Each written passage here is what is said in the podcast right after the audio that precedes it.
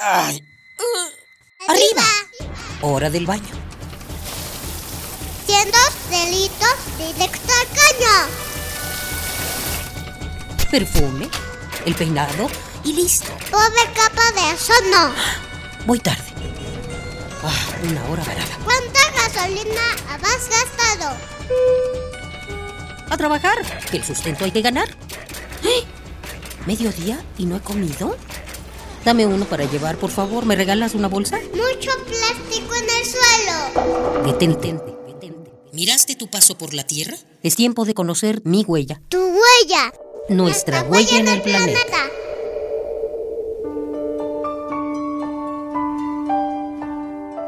Cada 18 de junio, los trabajadores del Departamento de Bomberos de Livermore, California, celebran un año más de vida de la bombilla más longeva del mundo.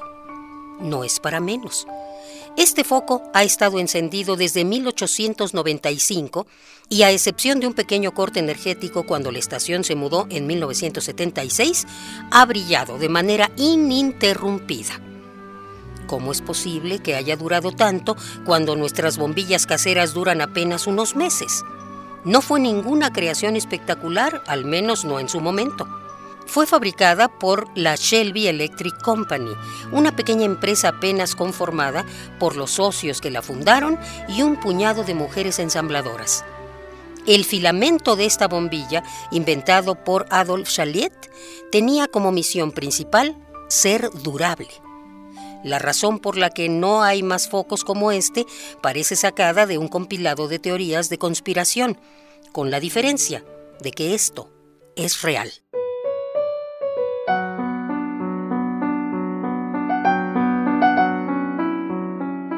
La Navidad de 1924 vio el nacimiento de Phoebus, un cártel mundial para controlar la producción de bombillas y lámparas en Europa y Estados Unidos. Su misión era certera. Además de intercambiar conocimientos sobre los distintos procesos de fabricación, querían controlar los estándares de producción y de consumo. Lámparas tan durables como la de la Shelby Electric Company resultaban un negocio terrible.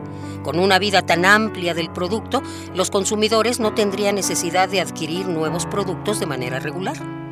La solución reducir la durabilidad de las bombillas promedio de 2.500 horas a menos de 1.500 hasta llegar a la media de 1.000 horas de vida, que es más o menos la duración de una bombilla en la actualidad televisiones, celulares, computadoras, reproductores de música, ropa, tarjetas de memoria y un sinfín de productos desarrollados con nueva tecnología son parte de las técnicas conocidas como obsolescencia programada y obsolencia sugerida. La obsolescencia programada se encarga de crear dispositivos que duren cada vez menos y que sean rápidamente superados por nuevos productos en el mercado, justo como las bombillas.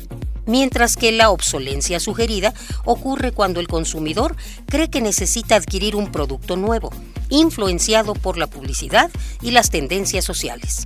Si somos consumidores conscientes, no solo estaremos haciéndole un favor a nuestro bolsillo, sino al medio ambiente.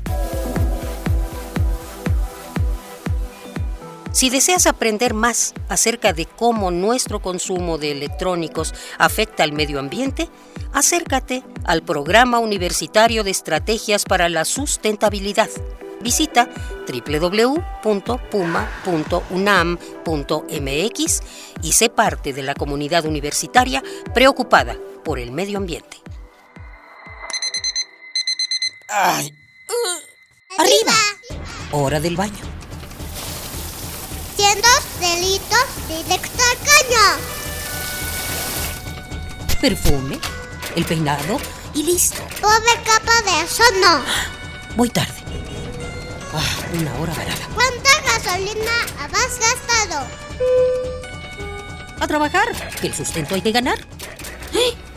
¿Mediodía y no he comido? Dame uno para llevar, por favor. ¿Me regalas una bolsa? Mucho plástico en el suelo. Detente. ¿Miraste tu paso por la Tierra? Es tiempo de conocer mi huella. Tu huella. Nuestra, huella, en el planeta.